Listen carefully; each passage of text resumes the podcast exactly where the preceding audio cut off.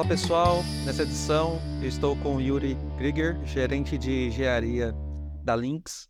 Yuri, é um prazer recebê-lo no podcast e antes de começarmos de fato aos, aos assuntos aqui que a gente que, que, que, nos ligou, né, assuntos técnicos, eu queria saber como você está e, e de qual cidade você está falando. Oi, Márcio, bom dia. É, obrigado pelo convite, inclusive. É, falo de Floripa hoje. É, e estou bastante, bastante feliz de estar aqui. Sempre gosto de compartilhar conhecimentos de modo geral, assim, seja em palestra e tal.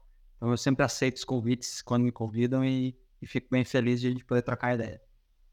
Bacana. Cidade, cidade linda, viu? Uma das cidades, acho, mais lindas do nosso país aí. Incrível. Eu concordo, diz que eu moro aqui. é, eu estou em Anápolis, eu estou bem distante mas já fui em Floripa ali três vezes e só o, o, o, tra o trajeto do avião ali para pousar no aeroporto já é magnífico ali, né? Muito, muito bela a cidade.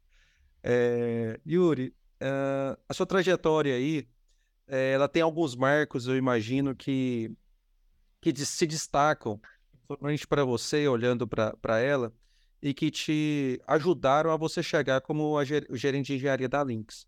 É, você poderia comentar, compartilhar um pouquinho é, desses principais marcos é, que são bases que, que te levaram para essa posição, hein? Sim, bom, vou começar do começo, assim, eu valorizo bastante a minha base, então, eu sou formado em Ciência da Computação pelo Instituto Federal Catarinense, me formei em Videira, no interior de Santa Catarina, e uh, antes do curso mesmo já tinha feito, feito técnico de informática lá e tal, é, sempre fui bastante aficionado pelo tema, assim. É, eu durante a faculdade geralmente a gente é guiado para seguir ali um, um, caminho, né, que a gente se identifique.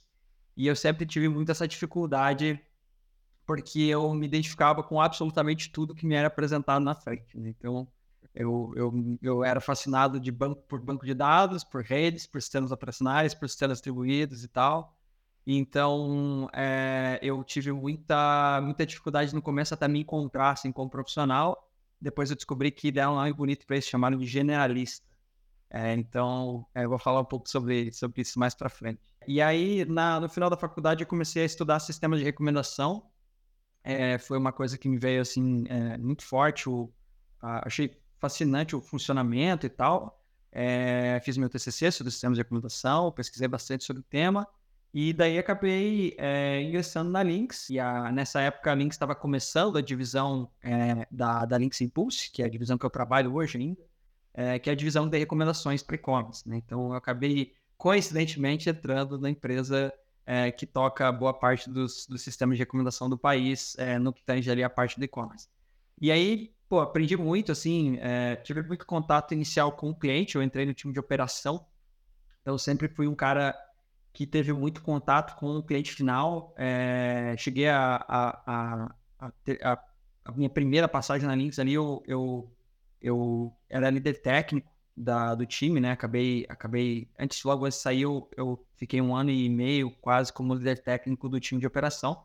Isso me trouxe muitas, muitos casos de, é, de dos dois lados, assim, né? Eu falo dos dois lados porque quem trabalha com tecnologia sabe que boa parte da fricção está no momento que você vai definir um requisito com o cliente, vai ter que agradar as duas partes, né? O time de desenvolvimento, prazos, entrega, é, resultado, é, preciosismo técnico, né? Qualidade de implementação. Então eu, eu, eu era meio que um malabarista dessas coisas ali é, e aprendi uh, de várias maneiras diferentes o meu impacto no negócio. Assim. Então ali eu acho que foi um primeiro marco é, sempre me tive muita autonomia para executar as minhas ideias, né?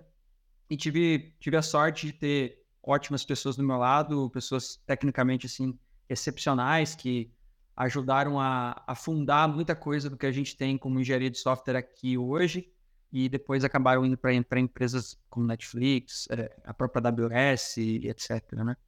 É, então, ali me encontrei como generalista, como um cara que gosta de tudo. É, comecei pelo front, mas eu eu, eu vou indo e vindo, né? Hoje eu estou numa uma vibe mais infraestrutura, estou me, me especializando um pouco mais na parte de infra, na parte de, de DevOps e, e, e etc.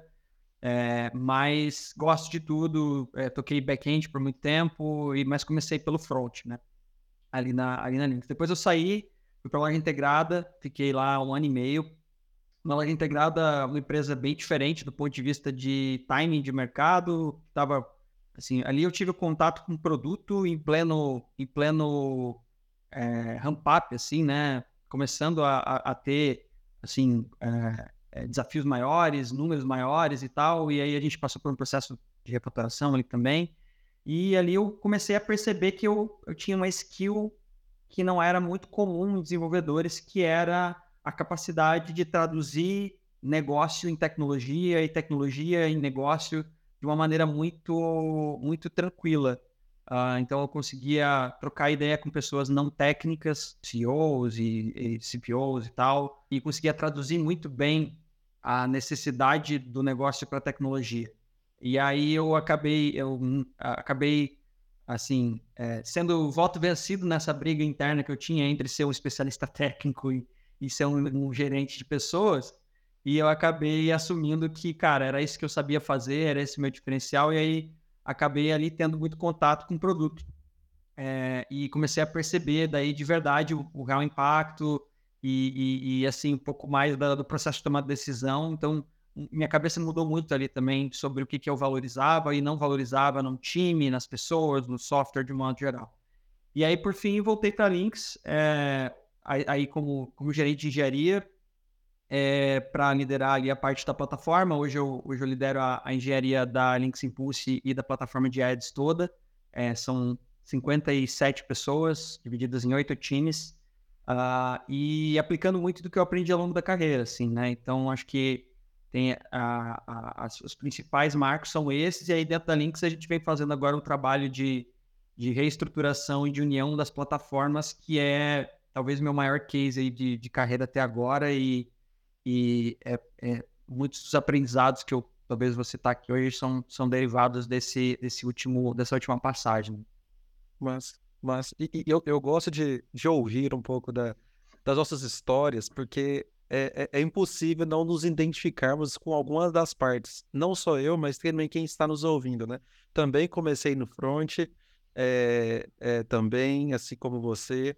Uh, eu, sempre me vi também como um, uma pessoa capaz de traduzir, né, tecnicamente. Eu acho que esse é um, um valor bem bacana que, que, que você ressaltou. E eu acho que é, um, é, é uma, uma habilidade importante para lideranças técnicas, inclusive, porque você consegue né, tanto levar um backlog técnico para um time de produto ali, para um time de negócio e, e, e, justificar a importância de algumas priorizações, de alguns, alguns épicos, algumas iniciativas que são necessárias, assim como o contrário também, né?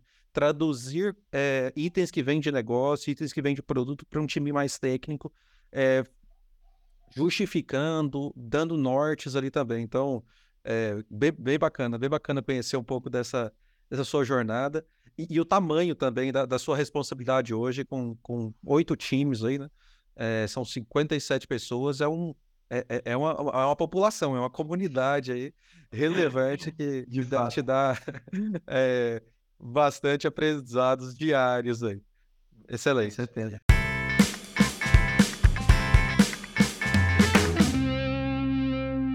É, diante desse, desses desafios, é, Yuri, aí, é, desse, da, junto com as 57 pessoas, todo esse time, é, à frente do, do, sistema de recomendação aí, que muito provavelmente quem está nos ouvindo já foi alcançado de alguma forma, né, no, nos negócios.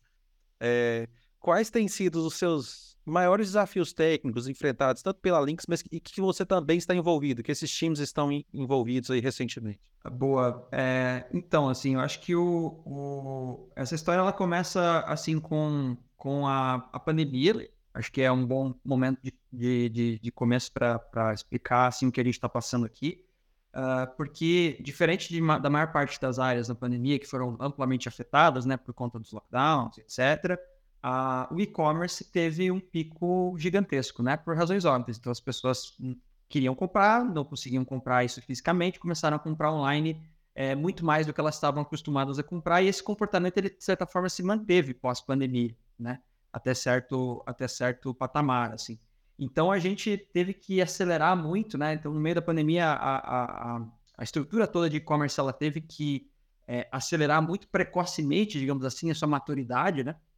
Isso levou a muitas decisões tecnológicas no passado, é, principalmente ali na, na, parte estrutural, né, da, da, dos produtos, de como, a, de como a, os sistemas de que são feitos, é, que para a época faziam sentido, mas que para hoje já não fazem mais, assim, né? Principalmente porque a gente é, é, ali, eu acho que um ponto importante que você tocou antes, né? Que você falou que é uma skill importante a parte de, de traduzir, né? Conseguir levar isso para o time, um backlog técnico e vice-versa. Eu, eu diria mais que isso, eu diria que isso é primordial, assim, é, no sentido de que é, eu aprendi do, do, pior jeito, digamos assim, de que uh, o código e, a, e o software que é produzido, é, assim, raramente vai ter problemas de performance por conta da, do modo como o time executa ou do backlog que é, que é, que é determinado, mas quase todos os problemas que a gente tem arquiteturais hoje, e, e que são problemas graves que a gente está tentando resolver e, e, conseguindo até agora, até então, são muito derivados de é, más escolhas de negócio. É, então, assim, acho que a, a, capacidade de você, como líder técnico, como gerente de engenharia, uh, conseguir olhar para um problema, uh, entender a dor do usuário final, entender a dor do, do, teu, do teu stakeholder e, ao mesmo tempo, guiar a solução para uma coisa que seja sustentável é algo muito importante para o futuro do negócio e, e, principalmente vai te poupar muitas dores de cabeça com o código depois, né? Eu costumo dizer para o time que o melhor código é aquele que não existe, né? É aquele que não vai que não vai inserir nenhum tipo de bug, justamente no sentido de que, cara, todo código que você conseguir evitar de fazer, né? Quanto mais você conseguir entregar valor com menos implementação, é, mais simples vai, vai ser né, o processo todo de manutenção, de operação. E eu, como vindo do time de operação, eu, eu senti essa dor na pele, né, de operar um produto que não era eu que produzia. Uh, tanto que a gente desfez essa, essa movimentação de times, mas acho que o principal desafio técnico ele foi esse desafio de reimplementação da arquitetura, assim, né? Então, a gente teve muita perda de conhecimento, é, problemas, assim, que provavelmente todo mundo que está ouvindo, todas as empresas têm, né? É, a falta de documentação, é, então, softwares feitos com, com, deadlines curtas, que não tinham documentação atrelada, uh, não tinham camada de teste, Logo, a gente teve que fazer uma engenharia reversa de tudo que a gente tinha em produção para voltar a ter controle das coisas e começar, de fato, a, a reimplementar tudo é, num sentido que fosse mais saudável, né? mais, mais sustentável. E aí começaram as escolhas, né? Escolher uh, desfazer algo, é, refazer por partes, fazer uma reimplementação completa e tal. Então a gente acabou optando por uh, a utilizar a rearquitetura para, ao mesmo tempo, entregar valor para o negócio, dando capacidade de expansão para o produto, mas, ao mesmo tempo, resolvendo débitos técnicos importantes que a gente tinha no passado. Então, a, a, eu sempre gosto dessa, desse jeito de executar as coisas, né? Então, assim, eu sei que, às vezes, o pessoal opta por reescritas completas e tal do negócio, mas eu, eu particularmente, não tive boas experiências. Assim, eu acredito que se você conseguir, a cada vez que você coloca a mão em algo, né, conseguir refatorar aquilo para que fique mais fácil de manter, mas ao mesmo tempo dê possibilidade para atrelar novas funcionalidades e tal, você começa a, a, gerar valor e a reduzir o teu backlog técnico ao mesmo tempo. Fato. Assim, eu, eu acho que se tem uma coisa que nós podemos aprender com, com pouco, com muito tempo de desenvolvimento, é que a reescrita, pela reescrita, ela entrega pouco valor em 99% das vezes. E, e, gosto muito dessa de, de atrelar isso. É, esses ajustes dos débitos técnicos que né, são, são eternos, eles sempre vão exigir ali, de, somente quando a gente está falando de vários produtos, vários componentes, independente da arquitetura, e aumentar essa capacidade do produto, porque aí você chama o time de negócio para junto de você também, que fala, ó, eu tô te oferecendo tudo isso, eu preciso executar algumas outras outras, talvez que vocês não conseguem vislumbrar a importância, mas tem toda essa expansibilidade aqui, né, que, que você citou aí, que, que faz muito excelente. Cê, é, é, eu, eu acho que, e a gente está muito ligado, eh, Yuri, do que você disse lá no início, essa tradução técnica que você disse que é, que é primordial, fundamental, porque é essa capacidade que você, em discussões e refatorações, engenharia reversa, todo esse, esse trabalho que é custoso, que é, é, é difícil, é complexo. Como você faz importa o tanto que o que você faz, né? Porque você pode fazer a mesma coisa, mas o como, como você negocia, como você conversa com os times envolvidos, com os stakeholders, ele compromete muito a missão. É, porque você ganha aliados ou você ganha pessoas que estão, né, assim, esperando aquele momento para falar, oh, viu, Yuri, eu te falei que não era o melhor caminho, mas como você faz, é, aborda, negocia, você ganha aliados, pessoas que talvez nem conseguem visualizar tecnicamente a importância, mas ela, ela, ela, ela, ela você ganha um parceiro ali, né? Sim. É, um parceiro pelo consegue estabelecer você consegue estabelecer também uma relação de confiança, assim, né? E de autonomia. É, então você vai ganhando, você vai ganhando é, um pouco de, de, crédito, digamos assim, né? Com todo mundo com esse processo. E, e, e eu acho que assim a, a tradução, é, é, eu, eu, vejo muito é, na maior parte dos times que eu trabalhei, assim, no passado, existia um esforço muito pequeno da, do time técnico de se fazer entender, né? De, de, de fazer com que a, a, aquela refatoração fosse entendida. Quando eu falo entendida para o negócio, né? Eu falo na questão de números, assim, né? Eu, eu vi poucos times até hoje traduzindo o seu impacto em números na companhia. É, é, e, e, eu acho que é possível, assim, você consegue pegar uma refatoração, você consegue pegar um débito técnico, você consegue estimar o, o, o impacto disso positivo e negativo, o impacto de, de, de, aumento na receita, por exemplo, o impacto de, de redução de sustentação, a, a, redução de custo, por exemplo, da própria infraestrutura.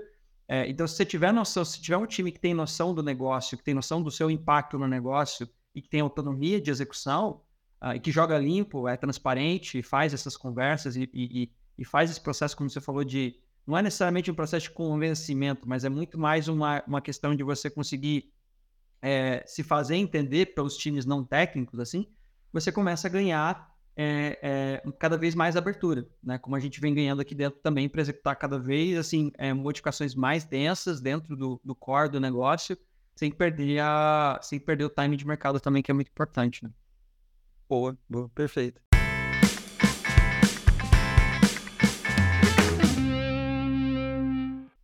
É, e, e, dentro desse, dessas modificações, é, dessas, dessa revitalização né, do, de, de produtos que, que vocês é, fizeram recentemente, é, como que você tem pensado, você que está à frente de, de tantas pessoas, a formação de equipes?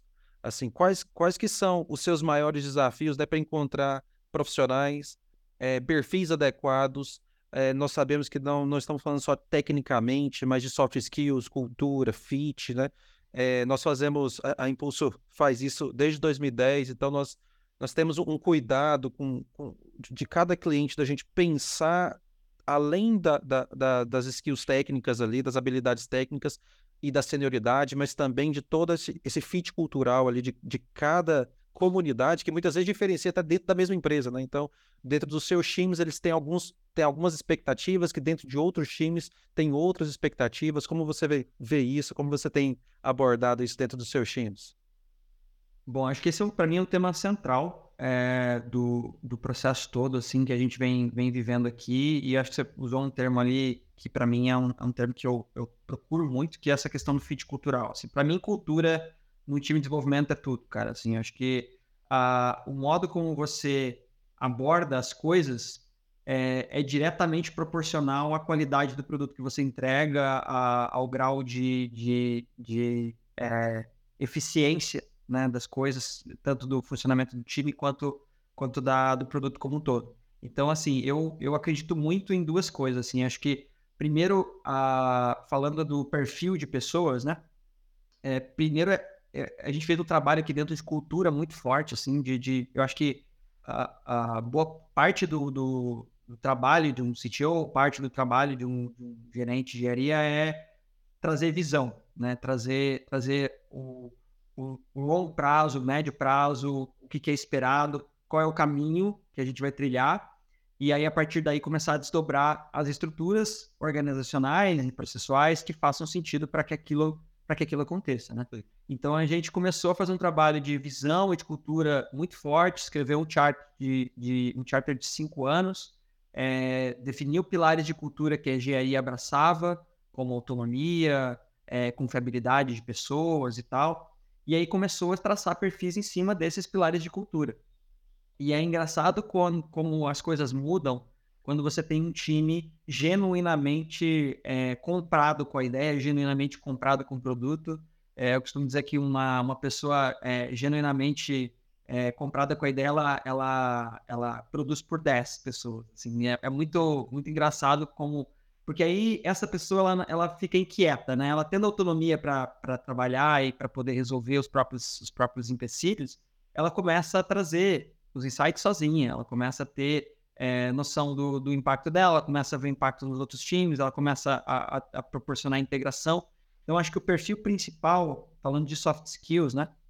Ele é muito o perfil de uma pessoa que tenha um grau muito alto de confiabilidade, que é, ou seja, a capacidade dessa pessoa de resolver problemas dados para ela é, de maneira confiável, é, e, e, e não só de resolver, eu acho que assim, mais do que resolver, é a capacidade de ter a humildade de levantar a mão e pedir ajuda quando não sabe de algo é, que, que é algo que, é, assim, a, a, maior parte da, dos processos de contratação, assim, que eu participei, esperam que a pessoa tenha um conhecimento completo.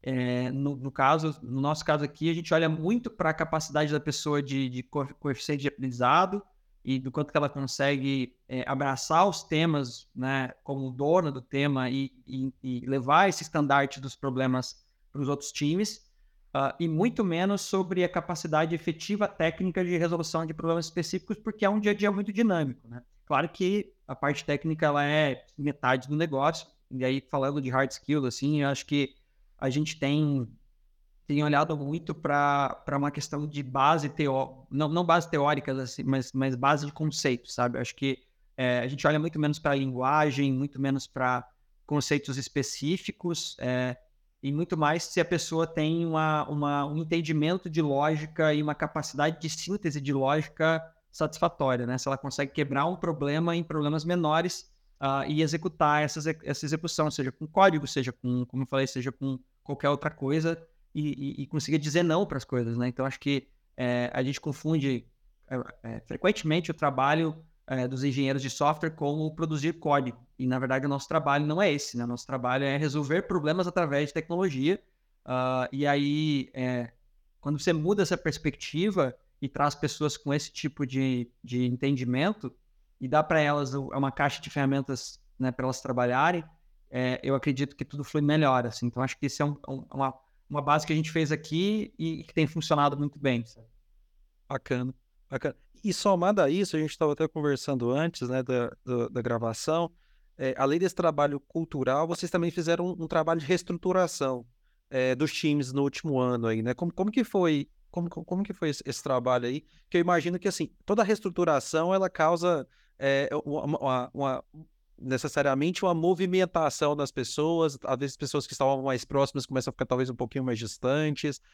Como, como que foi essa reestruturação e o resultado dela? Cara, esse eu acho que foi um, case bem engraçado, assim, que é, foi um, um, caso que, que teve uma, uma saída que não era esperada por mim, assim, que, que é, superou as minhas expectativas. Quando eu cheguei, os times estavam, é, basicamente tinha, havia um time de plataforma só, né, uh, com oito pessoas ali para servir todos os produtos.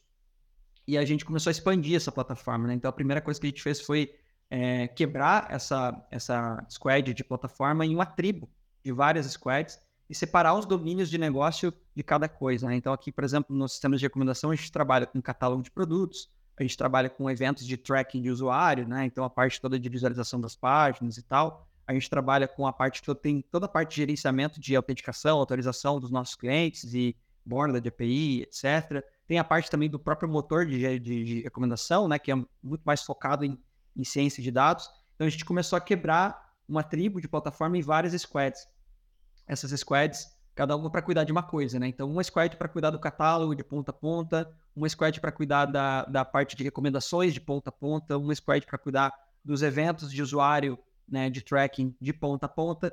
E isso começou, é engraçado como eu falei, a questão da, da autonomia e de, de, você ter pessoas com perfil de, de, de é, dono do negócio, né, de ownership e tal é, você começa, a gente começou a trocar ideia com as pessoas e, e eram as mesmas pessoas, assim, a gente não, a, a, gente trouxe algumas pessoas de fora, mas assim, o cerne, né, ali da, da, da plataforma ainda é, é, o mesmo grupo de pessoas até hoje. Uh, a gente só inverteu o modo de olhar né, para o tema. Então, em vez de sobrecarregar as pessoas com, com milhões de temas e criar ali uh, uma, uma, até uma rampa de, de, de, conhecimento muito brusca no começo, né? uma pessoa nova entrava no time, ela tinha que entender a plataforma inteira e tal. A gente separou isso por domínios. Então, uh, ao separar por domínio, você tem alguns efeitos. Né? O primeiro deles é você gera um senso de autonomia é, e um senso de dono geral ao time, porque o mesmo time que produz é o mesmo time que mantém aquele domínio e, ao mesmo tempo, aquele time tem um conhecimento completo do domínio do começo ao fim. Então, ele, ele se torna dono do tema. Então, em vez de, de você ter que procurar pessoas agora para resolver um problema, você tem voluntários para a resolução do problema, justamente porque eles são donos daquele, daquele tópico. Então, toda vez que alguém fala catálogo em alguma thread, o time de catálogo se manifesta como dono do problema, traz o problema para si e resolve. Esse é um ponto bem bacana. E o segundo ponto é ouvir as pessoas, cara. Eu acho que, é, para mim, o processo que, que, mais foi bem acertado, assim, que mais foi produtivo, foi, ao invés de impor uma estrutura organizacional para as pessoas que estavam trabalhando ali, foi é, fazer um processo contrário, né? Foi, fazer um processo bottom-up de estruturação do que eles encontravam como ser o ideal é, para que, que aquilo funcionasse. Uh, e aí, uh, isso gera uma, uma, uma, uma, relação imediata assim, de confiança né, é, entre as duas partes e tal. E aí você começa a conseguir negociar, né? Você começa a conseguir separar ali. E aí a gente, eh, inclusive, conseguiu dar os desafios para as pessoas que queriam os desafios, né? Então, assim, nem todo mundo queria trabalhar com catálogo, nem todo mundo queria trabalhar com recomendação, nem todo mundo queria trabalhar com eventos. E a gente conseguiu dar para as pessoas a oportunidade de escolha de trabalhar no desafio que elas se sentem mais próximas então isso começa a gerar uma cultura de, de uma cultura de autonomia muito forte, assim, que depois que, que você começa a trabalhar desse jeito, você, você não quer trabalhar de outro jeito mais. Perfeito. Não, é, faz muito sentido você você participar, todo as pessoas participarem dessas dessas escolhas é, e, e, serem donas dos tópicos, porque e, e faz muito sentido é, até para o que você tinha dito, que os engenheiros não são as pessoas que codificam simplesmente, né? Elas resolvem. E se elas têm um domínio sobre aquilo, sobre aquele tópico, né? Elas conseguem não só responderem aos, aos cards, aos, aos incentivos de que é, você precisa resolver isso, né? Esse problema, mas também identificarem é, soluções, identificarem, é, ter, ter insights, ideias sobre aquilo também, né? É, por quê? Porque ele tem um, um domínio é, menor para que ele avalie, para que ele seja um protagonista ali, né? Então, nossa, tem, tem, Acho que dentro desse tema aqui a gente já poderia abordar vários outros, porque tem. Com certeza. Ele é riquíssimo, riquíssimo. E, e quem não se viu, é, quem está nos ouvindo aí, quem não se viu, muitas vezes nesses momentos que eu preciso reestruturar, eu preciso, é, seja na contra, aumento de times, na diminuição de times, nessa reestruturação, nessa, e, sem perder esses conceitos, ou até mesmo para ganhar esses conceitos de autonomia, confiabilidade que, que você citou. Então, tem, tem muito valor nessa experiência.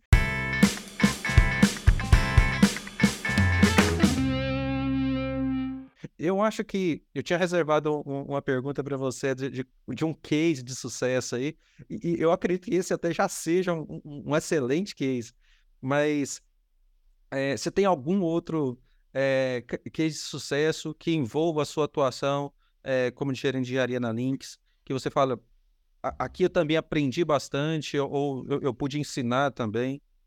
Sim, eu acho que é uma extensão desse caso, assim, eu, eu, eu, queria trazer um caso que é bem emblemático e bem recente, que é, e é um caso bastante técnico, que é a questão da, da refatoração completa ali do domínio de catálogo, né?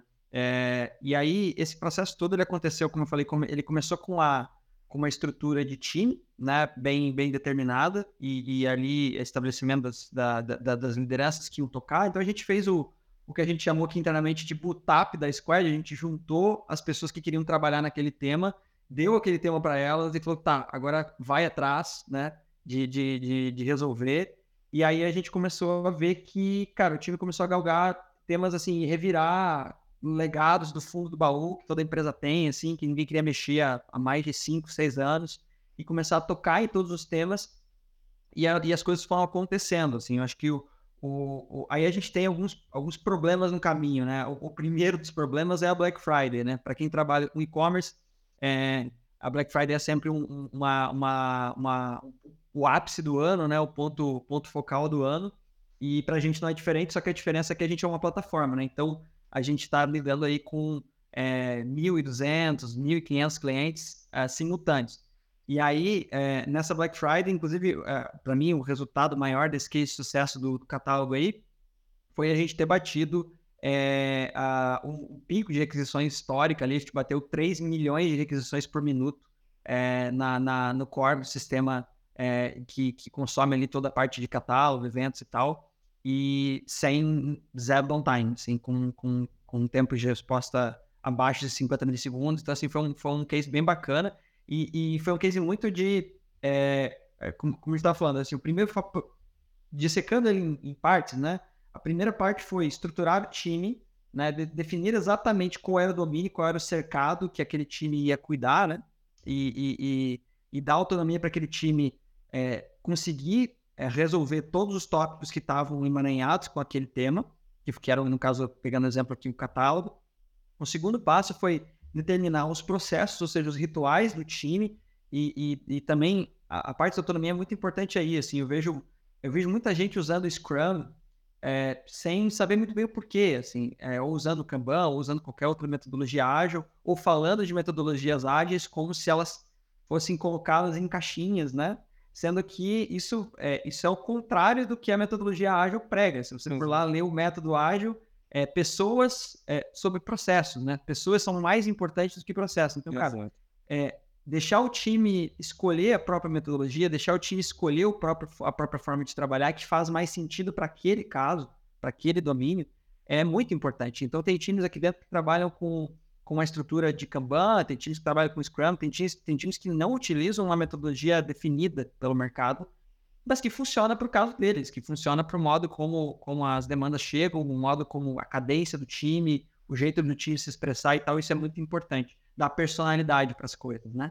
E aí, é, aí o time se sente confortável, e aí com, com um monte de gente confortável e com autonomia para execução, uh, é, e, e, e, confiança também da capacidade técnica, né, dessa galera toda, a gente conseguiu daí atingir o começo dessa refuturação em partes que eu falei, né? Então a gente começou a tirar cada parte, cada API que a gente tinha legada, a gente começava a expandir, criar uma estrutura nova, criar uma camada de retrocompatibilidade para não quebrar nada que estava rodando em produção, mas daí as coisas novas começam já a surgir consumindo tudo é, do zero. E a gente fez uma, uma estrutura toda de, de Kubernetes, né, de EKS, que deu mais autonomia de infraestrutura também para os times, que era um, um, grande problema. Né? Os times tinham um gargalo muito grande, que era eh, eram oito times demandando de um único time de cloud, né? um, um único time que provia infraestrutura, e a gente trocou isso para uma visão de chapters, né? onde você tem uma pessoa é, de, de cloud, uma pessoa de back-end, uma pessoa de front, dependendo da necessidade da squad, né? alocada dentro de cada time. Então essas pessoas também começaram a virar donas do tema e a gente tirou o gargalo. Então a gente conseguiu criar é, receitas automatizadas únicas para subir ali a infraestrutura de cada time, e agora cada time tem autonomia de subir suas próprias aplicações. Então, hoje, hoje a gente chegou num patamar onde uh, um, um, time consegue uh, subir uma nova aplicação é, de ponta a ponta, do banco de dados, da, da infraestrutura, do roteamento até o front-end, sem interferência externa de outro time. Mas... E isso gera uma cadência de desenvolvimento muito grande. Sem dúvida. É uma, é uma eficiência absurda isso de, de, melhora, porque a gente sabe, qualquer fluxo de trabalho, usando qualquer metodologia ágil, qualquer mapeamento de fluxo, uma das partes mais ineficientes ali é o handoff mesmo. É você pegar algo que você desenvolveu e passar para alguém que desconhece aquilo até então, ele conhece os requisitos ali por algum documento, mas ele vai pegar aquilo e estudar aquilo para ele implantar é, toda aquela melhoria, né? E quando você tem um trabalho contínuo disso, de onde. E que você já tinha citado anteriormente, né? Eu crio e mantenho, o time que cria é o time que mantém, é o time que implanta, é o time que.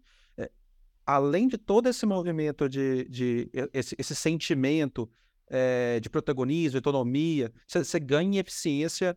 É, sem dúvida nenhuma, porque eu, eu gosto muito desse assunto, por exemplo, de, de fluxo de trabalho, workflows, assim, de, de filas, é, teoria de filas e restrição e tudo mais, e, e, assim, é, é, acho que é, é, um dos pontos iniciais, assim, de qualquer um desses assuntos, que é, é o handoff, é como, como é essa passagem de bastão, essa passagem de mão, e se você conseguir eliminá-la, minimamente ou diminuir, ou pelo menos aproximar essas pessoas, uh, seu, a sua eficiência, a, acho que você usou até a expressão de cadência, né? É, ela uhum. melhora consideravelmente. Bacana. Um case, case, case bem, bem massa aí, é, Yuri. E você tem.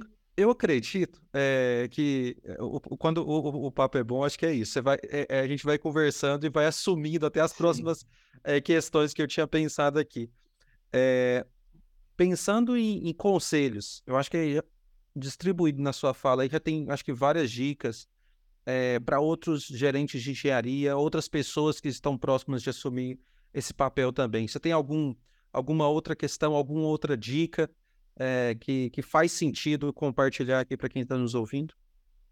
É, eu acho que resumindo bastante, assim, é, é, muito na linha do que eu falei, mas eu acho que vale compilar em algumas coisas que são, são axiomas que eu tenho para a vida, assim, no, no, modo de trabalhar e no modo de interagir com pessoas.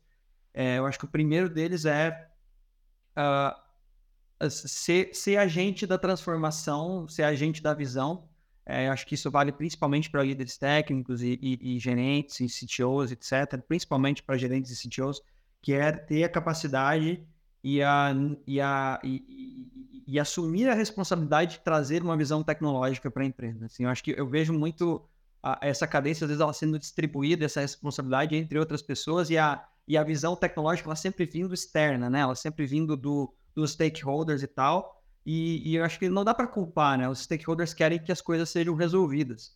É, e eu acho que o trabalho de, de bons, bons líderes é, é conseguir fazer esse filtro, essa tradução, né? E, e conseguir é, resolver os problemas, mas empregar uma visão concisa, uma visão sólida para o software e para as pessoas que estão dentro né, do time. É, um segundo ponto, aí muito, todos estão interconectados, na verdade, né? Que é a questão que eu falei da autonomia, assim, é, é, você ser o agente da visão, você definir a linha de chegada das coisas, mas não definir qual caminho o time vai tomar. Isso é muito importante, assim, eu acho que é, é você olhar para as coisas como é, uma construção junta e que e que para a gente chegar na resolução do problema a gente vai tomar caminhos errados e que o, e, e é o mais difícil para mim e para o time aqui hoje, né, é aceitar erros como parte do processo. Acho que poucos times de engenharia que eu trabalhei, assim, tem essa cultura de, cara, de fato entender erro como algo positivo. Quanto mais rápido você erra, mais rápido você chega na solução ideal e, e, e não ter medo de tomar essas decisões de... É, eu gosto muito do, termo que a Amazon utiliza, né? Que são decisões de porta aberta e decisões de porta fechada, né? Decisões de porta aberta são decisões que você pode tomar que você tem rollback, que você tem a possibilidade de tomar outra decisão depois, voltar atrás e tal, como o nome do endpoint, o nome da variável, uma, uma, o jeito de implementar uma solução, uma feature específica. E decisões de porta fechada já são decisões que envolvem coisas que dificilmente você vai ter como voltar atrás. Por exemplo, qual linguagem a gente vai utilizar como padrão, é, qual sistema arquitetural a gente vai utilizar aqui, uh, qual, uh, qual padrão de, de, de arquitetura de software a gente vai empregar na arquitetura inteira. Então, assim, essas decisões a gente geralmente aqui toma em conjunto. Então, a gente junta todo mundo, faz um critique ali, às vezes, de uma semana de arquitetura, porque essa é uma decisão que, que não tem volta, entendeu? Então, a gente tem que estar bastante seguro de tomar ela. As demais, a gente simplesmente toma essas decisões e dá autonomia para as pessoas tomarem essas decisões na velocidade que elas conseguirem. O quanto mais rápido, melhor. Né? O quanto mais a gente errar, mais a gente acerta. E por último, eu acho que é a questão da confiança, cara. Acho que assim, a gente tem que é, é muito importante que, para isso tudo funcionar, né? Que você confie plenamente, não necessariamente na capacidade imediata técnica do time, mas principalmente na capacidade do time de resolver os próprios problemas. Assim. Então, acho que é, é, principalmente as posições de liderança, é, os líderes técnicos e tal, precisam ter uma visão é, é, é, parecida com a tua no sentido de aprendizado e de abraçar o erro e tal. Então, acho que se, se você construir um grupo de pessoas e, e uma cadência dessa forma, eu acho que é, é, muito difícil as coisas não funcionarem. Assim. Perfeito. É, eu escrevo particularmente aí, só pontuando, abrindo um parênteses aí, sobre confiança. Eu, eu, eu, eu falo de confiança radical todas as quartas-feiras na minha newsletter, e eu acredito que isso é fantástico. Eu queria até é, falar um pouquinho disso. É, sem essa troca, e aí você falou da liderança confiando nas, no, nos seus liderados, nos seus times, deles tomarem as decisões, que isso é, é, é importantíssimo. Só assim essa, essa confiança ela, ela é retornável também, né? Do liderado com o profissional. Se, se você tem um, um, um líder que ele microgerencia tudo, que ele define tudo, é, isso fica muito claro, né? Que você não confia nas decisões das pessoas e também dificilmente essas pessoas confiam em você. Elas, no máximo, elas obedecem ou elas seguem as instruções, né? Mas uma confiança daquele momento de que eu errei, é, como eu abordo o meu líder, é, ou eu estou visualizando que algo está errado, que, que então é, esse, essa, esse tratamento de esse, esse sentimento de confiança, ele nasce, eu acho que na maioria das vezes ele, ele nasce da liderança para o liderado, mas é, é, ele, ele é muito facilmente perceptível que após esse, esse, esse envolvimento, ele é retornado também. Então, e eu acho que, como você disse, está muito interligado com a autonomia, está muito interligado com a, essas decisões de portas abertas e fechadas, de, da distinção disso e como é, você propicia para as pessoas tomarem essas decisões e esse agente transformador. Então, é, fazendo um resumo do resumo aí é, que você Exato. falou, Yuri, a, a quem está nos ouvindo tem muito a, a, a pensar, anotar de fato esses pontos e, e levar para os seus times, identificar onde que, que ainda cabem melhorias nessa, em toda essa gestão, né? E, e para quem está assumindo esse papel aí, visualizando aí nos próximos meses, nos próximos anos, é, um, é uma receita, é, sem dúvida nenhuma, de, de, de, bons resultados. Não é uma receita pronta, porque você pega esses quatro itens e você vai ver que eles vão né, desembocar em mais quatro, oito, dez Exato. itens, mas sem dúvida nenhuma é um, é um caminho relevante aí para para tomada de decisões.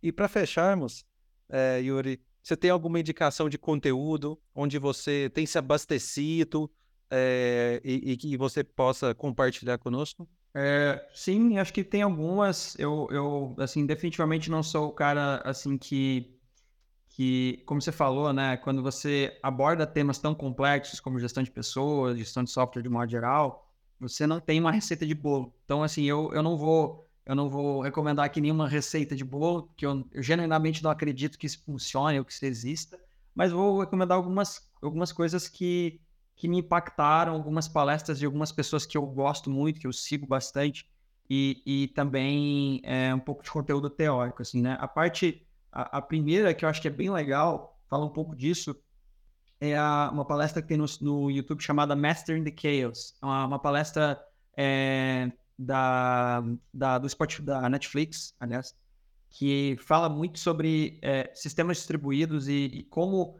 como gerir caos, né? Como gerir o caos, basicamente é o nome da palestra, né?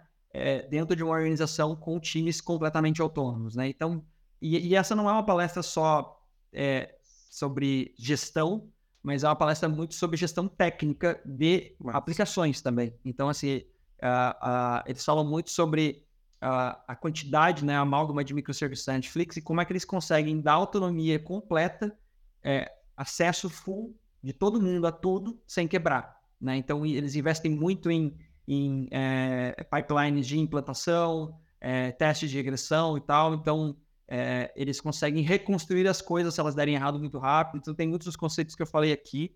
Acho que é uma palestra assim, fenomenal para quem trabalha com grandes times é, ou com com serviços de sistemas distribuídos, microserviços, algo dessa, dessa linha. É, tem também a palestra uh, do as palestras, né? É uma sequência de palestras, na verdade, do Uncle Bob no YouTube, do Robert C. Martin. É um, é um, é um e, assim, as, os principais livros, eu vou citar aqui só dinossauros, tá, gente? Mas é porque eu realmente acredito que boa parte do conhecimento é, do conhecimento teórico fundamental de computação foi gerado dos anos 70 até os anos 80. Depois é só variação disso. Mas é, essas palestras, elas são, para mim, bastante especiais, porque eu assisti elas no começo da minha carreira, assim, e, e ali eu entendi exatamente o que é ser um desenvolvedor eficiente, sabe? E, e, eu acho que é engraçado porque o Uncle Bob é bastante famoso por falar sobre, sobre TDD, falar sobre clean code, etc. Sim. E essa é uma palestra, uma sequência, na verdade, de seis palestras de uma hora, é, se não me engano, na Universidade de Colômbia, que ele fez. É, tem no YouTube a versão, inclusive, dublada, Gimbrap e tal.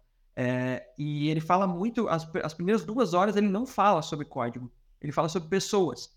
E é engraçado, né? E aí, aí eu percebi que, cara, assim, é, essas coisas têm muita relação. Ele fala bastante sobre, sobre o nosso papel na sociedade como desenvolvedores também e o porquê que a gente tem que ser os agentes de mudança. Uh, ele dá vários exemplos ali, assim, que para mim são primorosos de como que a gente deveria se portar em relação ao cliente, em relação ao, aos, ao backlog, em relação às demandas e, e por aí vai. É, e daí sai aquela frase que ele fala que é, é, the only way to go fast is to go well. Né? O único jeito de ir rápido é ir bem. Né? Ir bem no sentido de que cadência é, é, é sustentável, é o que de fato mantém um software a longo prazo. Acho que essas são as duas palestras. E aí, os livros, assim, é, é, como eu falei, dinossáuricos ali, eu me baseio muito nos design patterns do, do Gang of Four. São, é um livro é, bastante antigo, é, escrito por quatro caras absurdos, assim, e, e, gosto bastante de revisitar com, quase como um cookbook, assim, quando eu encontro algum problema arquitetural, é, volto ali. Uh, e aí, acho que esses são os principais que eu, que eu mais me baseio hoje é, falando da parte mais técnica, e a parte de gestão acho que é, é, muito, é muito do que a gente conversou ao longo do papo. Perfeito, perfeito. Eu vou deixar todos esses links né, é, na descrição do episódio, então se você está nos, nos, ouvindo aí, nos vendo, é, fique tranquilo que está na descrição. É, então não, não precisa voltar e pegar qualquer a pronúncia ali para pegar certinho os links, eles estão todos fáceis aqui na descrição. Yuri, é, as pessoas te encontram nas redes sociais, é, como, e também já queria caminhar para você fazer suas considerações finais aí para quem está nos ouvindo também. Boa. É, acho que pode ser no LinkedIn mesmo, é, yuri.krieger LinkedIn. É, tô, volta e meia, posto alguma coisa lá também e, e fiquem à vontade para me procurar se precisarem de qualquer coisa. Eu, como eu falei, eu gosto muito de trocar essa ideia. Se deixar, eu fico falando aí sobre esse tema várias horas, é, sem problema nenhum.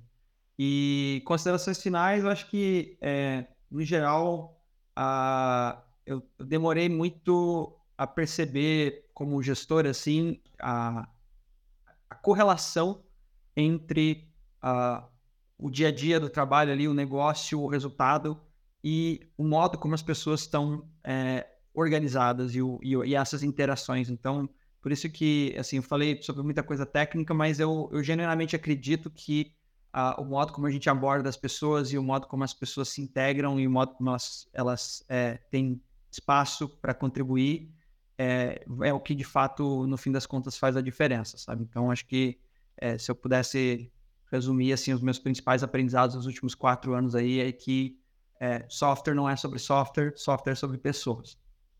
Boa, perfeito.